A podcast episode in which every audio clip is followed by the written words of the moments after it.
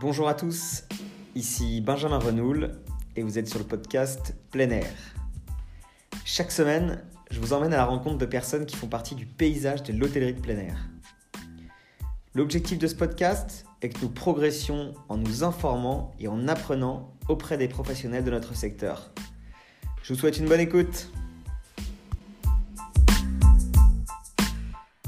Bonjour à tous et bienvenue dans un nouvel épisode de plein air. Euh, aujourd'hui, je reçois Étienne Page, le directeur de la franchise Yellow Village. Bonjour Étienne. Bonjour à tous. Alors, euh, on va parler euh, de, cette, de cette chaîne de camping, de cette franchise de camping. On va voir si les termes sont exacts avec Étienne. mais d'abord, est-ce que vous pouvez vous présenter, s'il vous plaît, Étienne? Oui, bah, bonjour à tous. je suis donc Étienne Page. Je suis le directeur, effectivement, de la franchise Yellow Village, que je dirige maintenant depuis quoi, 5 ans à peu près? Et j'ai été euh, auparavant directeur général euh, de Sequoia Soft, qui était le fournisseur euh, des logiciels pour le monde du camping en France et en Espagne. Ok, d'accord. Donc déjà un parcours bien complet dans le monde du camping, quoi. Oui, je suis arrivé dans le monde du camping en 2005, donc voilà, ça fait quelques années maintenant. Ça fait quelques années. Ok. Et donc pour parler de Yellow Village, alors tout le monde connaît évidemment la chaîne, en tout cas le, le nom. Euh, est-ce que euh, vous pouvez nous la présenter peut-être un peu plus en détail, euh, ses spécificités Oui, Alors, Yellow Village est une franchise, hein, donc on est sur un mode de franchiseur franchisé. Les, les, campings restent bien sûr propriétaires de leur établissement, sont autonomes et indépendants dans la, gestion de leur exploitation. Et nous, en tant que franchiseurs, on leur apporte un certain nombre de services que je décrirai tout à l'heure, mais Yellow Village a été créé en 2000, hein, tout début euh, de l'Internet, on va le dire comme ça, euh, par euh, quatre membres fondateurs qui sont Bernard Sauvert, Roger Plat du Brasilia, Hugues Mirabel du Soleil Vivaré et puis Robert Giner du Club Faré.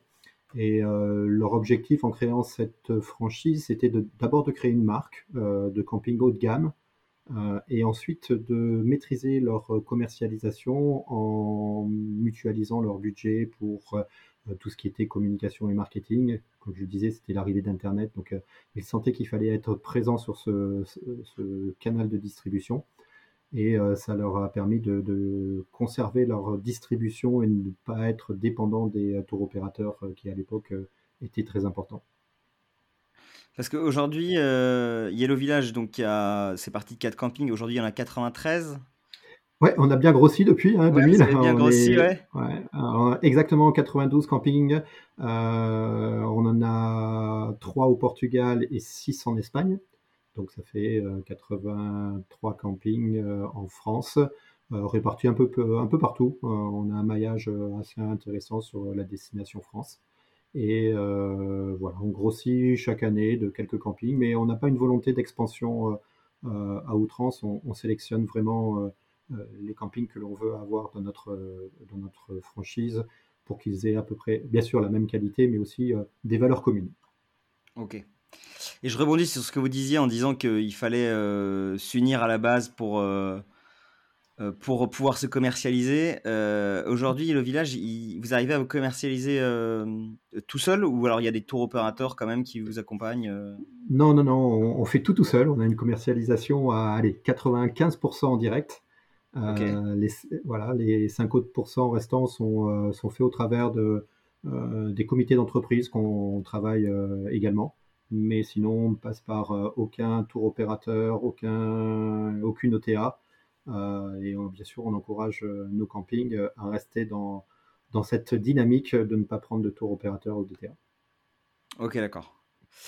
ah oui, donc c'est un bon challenge, parce que même à l'étranger, réussir à aller se commercialiser. Oui, c'est un gros challenge et on y arrive. On, a, on fait à peu près 210 millions d'euros de chiffre d'affaires hébergement sur l'ensemble de nos campings.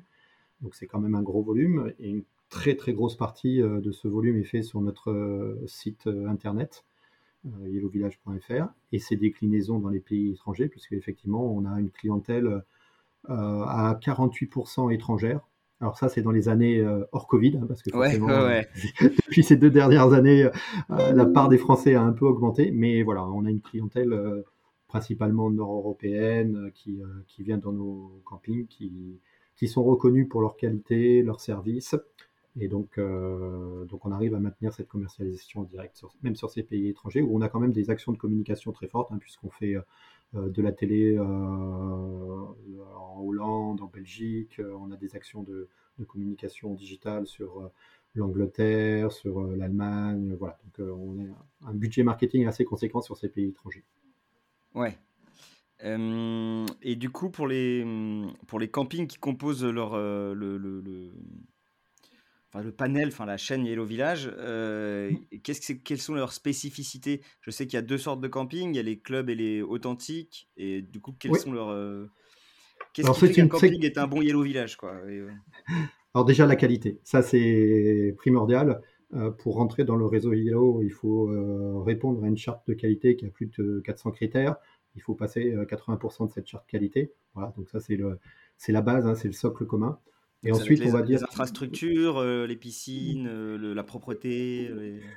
Exactement, c'est, mais ça va aussi sur le, service, c'est-à-dire qu'on on mesure également le niveau serviciel d'un camping que ce soit au niveau des animations, mais de la réception, de, plein de choses. Voilà, 400 critères, ça, devient important. Euh, et, effectivement, on a deux euh, segments, enfin, deux segments hein, de camping, les clubs et les authentiques, qu'on va euh, arrêter l'année prochaine. Donc ça, c'est un petit scoop. Présenter une, une nouvelle segmentation plus parlante à nos, clients. Mais on a une diversité hein, dans nos campings. Hein. On ce sont des campings qui vont euh, d'une taille de, de, 100 emplacements à 1000 emplacements. Donc, ce n'est pas un critère de, euh, de sélection euh, pour nous.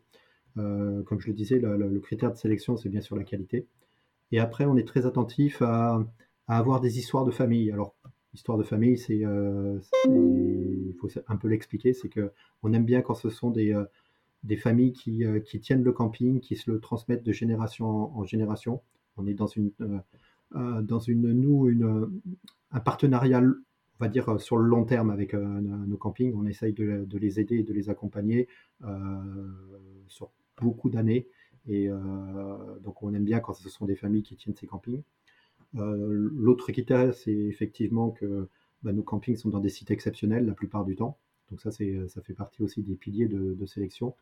Euh, et puis généralement, quand on, aime bien les gens qui sont euh, euh, engagés, qui, mettent de l'intensité dans l'engagement, voilà, qui ne font pas les choses à moitié chez Yellow. C'est quand ils investissent, ils investissent beaucoup, ils mettent les moyens et ça, ça nous plaît beaucoup. Et un autre point qui est important, c'est l'amour de la diversité, ce qu'on appelle ça comme ça, c'est que on ne souhaite pas et on ne veut pas que les Yellow Village se ressemblent on essaye d'avoir que chaque Yellow Village soit une expérience unique pour nos vacanciers. Donc c'est pour ça qu'on ne va pas faire du Ibis ou on ne va pas faire du Novotel. Euh, voilà, c'est, on, essaye d'avoir un, ancrage local en plus dans, chacun de nos. Et vos, clients, ils sont fidèles? Ah, d'un Yellow, ouais. Oui, on, oui, on a une clientèle très fidèle. Hein. on est parmi les, les, acteurs qui ont un très fort de, taux de fidélisation. Après, euh, on reste sur une clientèle, nous, qui est euh, étrangère, qui a aussi un, fort pouvoir d'achat et qui ne fait pas que du camping. On étudie beaucoup la consommation de nos clients et ce sont des clients qui vont une année en camping, qui vont aller l'année suivante aux États-Unis, la deuxième année peut-être en Asie du Sud-Est et qui reviendront en troisième année sur, sur le camping. Donc, donc voilà, donc on, a ce challenge de fidéliser sur plusieurs années euh, une clientèle qui consomme différents types. Ouais. Et que la marque reste euh, imprimée euh, dans leur tête. Parce que justement, on parlait donc de tous les critères pour que les campings puissent devenir Yellow Village ou en tout cas postuler. Qu'est-ce que ensuite donc le, camping il va évidemment payer une, redevance à l'organisation Yellow Village, c'est normal. Mais alors, du coup, qu'est-ce que lui, vous lui apportez au sein du staff de Yellow là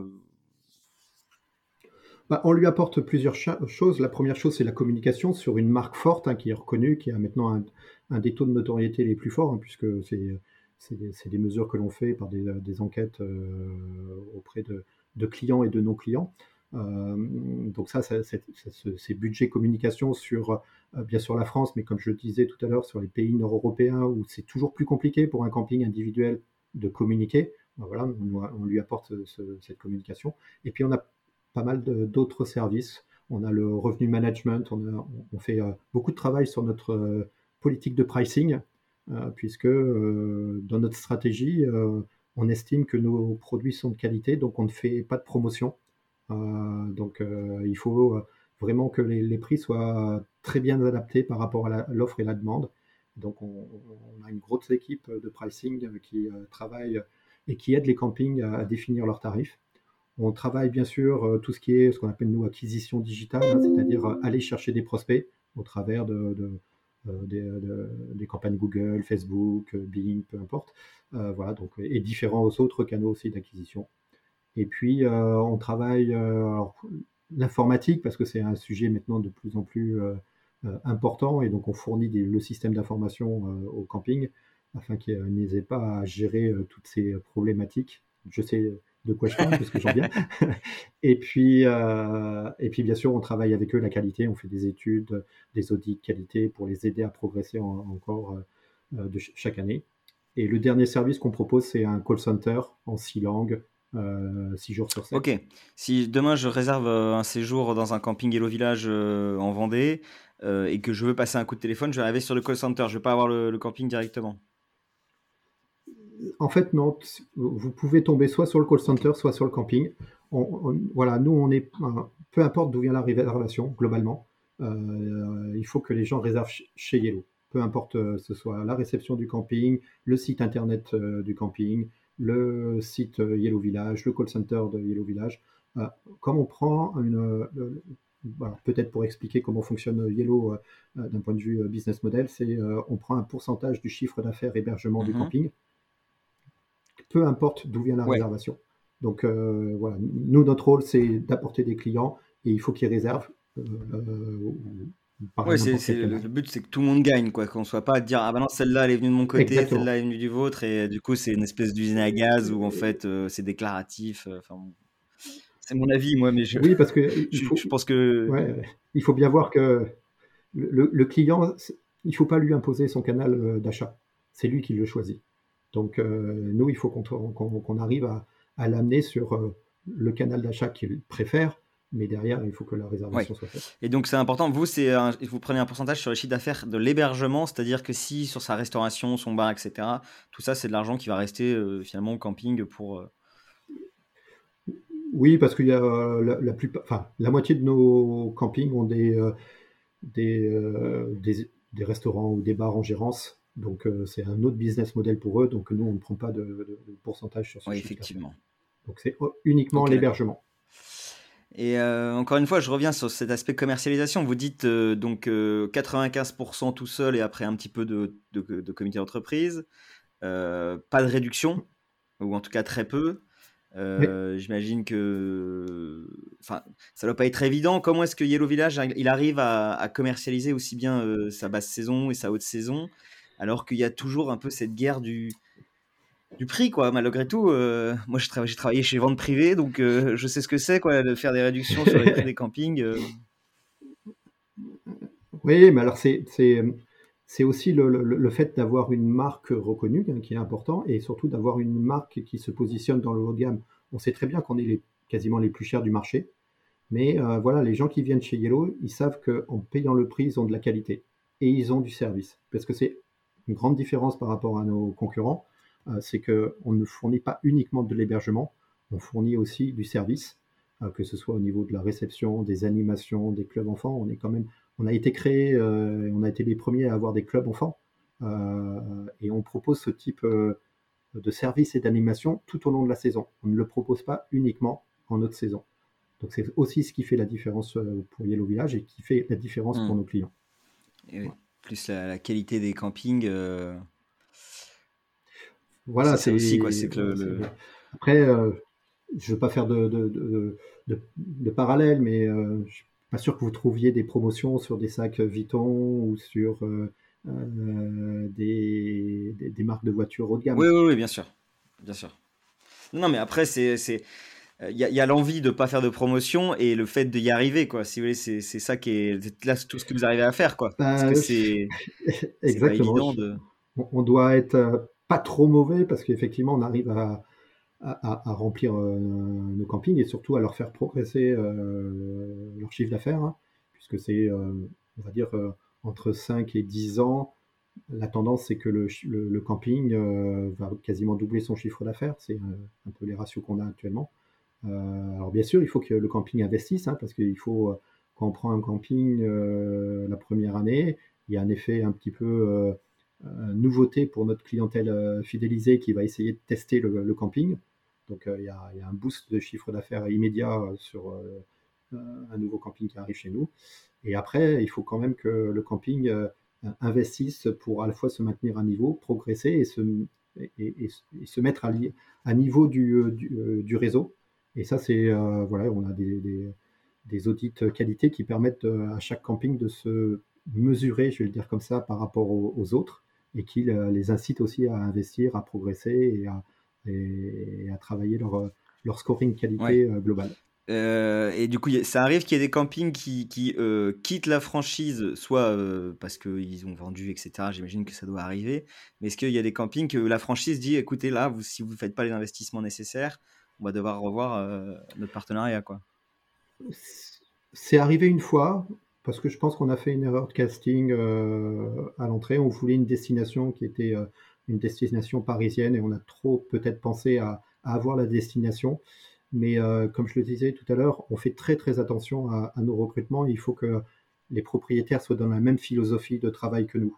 Euh, c'est-à-dire qu'on sent très bien si des gens ont envie d'investir ou pas dans leurs produits. Euh, donc, donc si on sent qu'il n'y a, pas de volonté d'investissement, on préfère ne hmm. pas les prendre. Et dans le cas où un, camping, par exemple, se revend, je parle à des particuliers, hein, c'est-à-dire que c'est une famille qui vend à une autre famille. Euh, c'est pareil, il y a quand même un, nouvel audit avec la nouvelle famille pour savoir s'ils peuvent rester euh, ou alors ils vont faire une année et puis on verra. Ouais. tout à fait.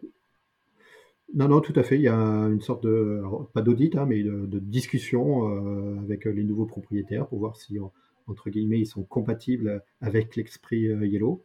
Et puis, et puis on regarde si ça peut le faire. Ce qui est super important, parce que si on rachète un camping, là du coup on rachète l'appartenance à cette marque-là qui est, qui est hyper forte, quoi. Mmh.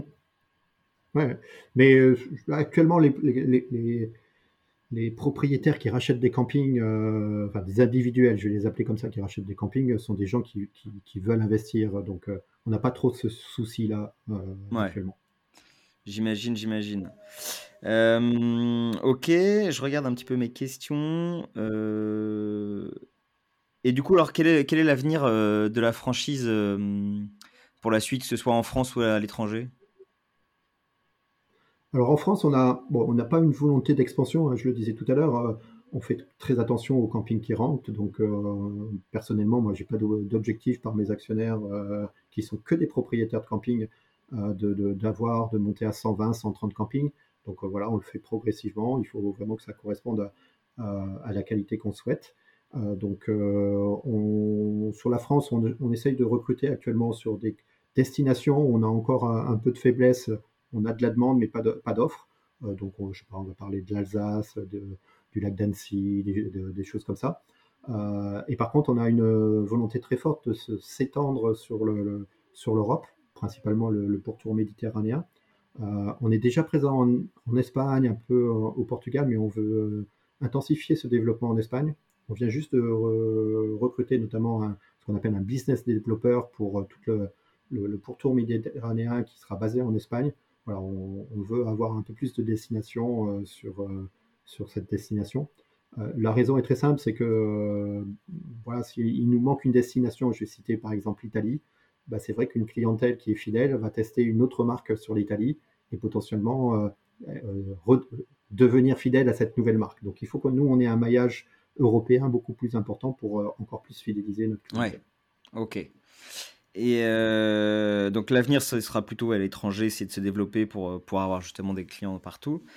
Et euh, concernant le monde du camping, du coup, aujourd'hui, il y a, y a, beaucoup de chaînes, de groupes, la, bagarre, enfin la bagarre, je sais pas si c'est une bagarre, en tout cas la, compétition est, est peut-être rude. Quel est selon vous l'avenir en général de, de l'hôtellerie de plein air? Bah, il est plutôt, je ne veux pas dire radieux, mais intéressant. C'est-à-dire que effectivement, il y a une concurrence entre les différents acteurs, mais il y, a de, la demande pour ce produit, et surtout après les, années Covid, on voit bien que le plein air est, très plébiscité. Donc, on, est sur, en plus, on est sur un stock constant, c'est-à-dire qu'il n'y a pas de création de camping. Donc voilà, donc on, se partage des parts de gâteau. Alors c'est sûr qu'il y a une consolidation du marché actuellement. Hein. il y a des rachats de partout. nous aussi, on se fait racheter des campings Yellow. Euh, donc c'est de plus en plus dur pour les individuels d'exister parce que euh, être présent sur Internet, être visible sur Internet coûte de plus en plus cher. Donc c'est pour ça que les franchises sont, sont l'opportunité de rester indépendants, mais aussi d'avoir des moyens de communication euh, importants. Donc ça, c'est bien sûr pour toutes les franchises, hein, c'est pas propre à Yellow. Mais voilà, donc une consolide du marché qui est un peu... qui fait que euh, c'est vrai qu'il y a maintenant des marques qui s'établissent et que ben voilà, chaque marque va se positionner sur euh, des segments de marché euh, identifiés, que ce soit l'entrée de gamme, le moyen de gamme ou le haut de gamme. nous, on est positionné sur le haut de gamme et on va y rester. Mais non, non, pour l'instant, c'est un marché qui, qui, est très, très dynamique. il faudra faire quand même attention à ce que le produit camping dans sa globalité ne se détériore pas, c'est-à-dire qu'on respecte quand même des fondamentaux qu'on respecte euh, le, confort euh, des clients. Il faut aussi, euh, c'est un produit, moi que j'ai dit, qui est périssable, c'est-à-dire qu'il faut sans arrêt investir parce que les mobilhomes, ça dure 10, 15 ans, mais derrière, il faut les changer. Les parcs aquatiques, c'est pareil. Les gens, les clients de camping aiment la nouveauté et aiment qu'il y ait donc des investissements dans, dans ce produit. Donc, je pense que c'est un produit qui vieillit beaucoup plus vite que du résidentiel ou d'autres types euh, d'hébergement de vacances. Donc il faut penser à investir. Ouais. ça c'est vrai que c'est ce que disait tout le temps. Euh, enfin, j'entendais le jour Nicolas Deyo qui disait ça encore une fois que les campings avaient pour, pour, autant, pour le coup ils ont cette culture d'investir, donc il euh, faut juste qu'ils la maintiennent quoi pour que pour que ça reste. ouais. Oui, tout à fait. Ok. Tout à fait. Mais c'est pour l'instant c'est malgré la crise Covid, les, nous on le mesure au niveau des euh, de nos campings. Hein. On vient de battre le record d'investissement. On vient d'investir plus, enfin, les campings Yellow viennent d'investir plus de 37 millions d'euros dans leur infrastructure. Donc euh, voilà, euh, c'est des choses qu'il faut maintenir malgré euh, l'année difficile qu'on a eue en 2020. Ok. Et du coup, j'ai juste une question qui me vient là au moment où je vous parle. Oui, c'est assez spontané le podcast, euh, mais juste que c'est c'est un sujet qui est un peu à la mode, qui est un peu dans l'air du temps. C'est sur le, le, le, côté un petit peu écolo. Euh, est-ce que, enfin écologique, quoi, développement durable, etc. Comment est-ce que Yellow il se positionne par rapport à ça bah, c'est une très bonne question parce que euh, jusqu'à présent, on ne se positionnait pas alors que tous nos campings font euh, des actions euh, écologiques très fortes, mais de manière naturelle. C'est-à-dire qu'ils font très attention à tout ce qui est recyclage environnemental, etc. Donc, on, est en train de lister toutes les opérations que nos campings font pour les mettre un petit peu en avant. Euh, mais euh, voilà, on ne veut pas faire non plus euh, du green bashing et, se dire plus écolo que l'on est. Donc on fait très attention à, cela. Mais c'est la nature même aussi des, propriétaires de camping. généralement, ce sont des gens qui sont attachés à leur terrain, à leur terre, à leur patrimoine, enfin, à leur terroir. Et donc, ils font très attention aussi à ce côté plein air. J'en parlais tout à l'heure. Une des choses importantes. On fait, nous, très, très attention à l'intégration paysagère. Euh, c'est un des critères euh, de, recrutement. Euh, voilà, il faut qu'on reste dans le plein air, il faut qu'il y ait des arbres, il faut qu'il y ait de la verdure, il faut que, nos clients ne se sentent pas comme s'ils étaient dans leur quartier, entourés de gens, etc. Donc la promiscuité est importante également. Il faut faire attention à ce qu'on n'entasse pas trop les gens dans le monde du camping. quitte à justement faire des emplacements un peu plus grands et vendre un peu plus cher. Euh, enfin, c'est ce qui arrive à faire Yellow. Euh, Exactement. La vision que j'aurais des choses aussi. Et, euh, ouais, et avoir de, des, des, espaces arborés. voilà. Donc on fait, on fait donc très attention à l'intégration paysagère. Hein. Nos campings dépensent des millions, et quand je dis des millions, c'est vraiment ce type de somme, en tout ce qui est entretien des espaces verts, renouvellement des espaces verts, replantation. voilà, c'est quelque chose de très important. Le, plein air doit être quand même assimilé à la nature et, justement à ces espaces verts. Ok, eh ben c'est super. Merci beaucoup Étienne, c'était super intéressant de parler avec vous. Je vous en prie, c'était un plaisir aussi. Voilà, et puis pour tous les auditeurs, je vous dis à bientôt pour un prochain épisode de plein air. Au revoir. Merci, au revoir. Merci d'avoir écouté cet épisode de plein air jusqu'au bout. Si ça vous a plu, n'hésitez pas à le partager autour de vous. Je vous dis à très bientôt pour un nouvel épisode de plein air.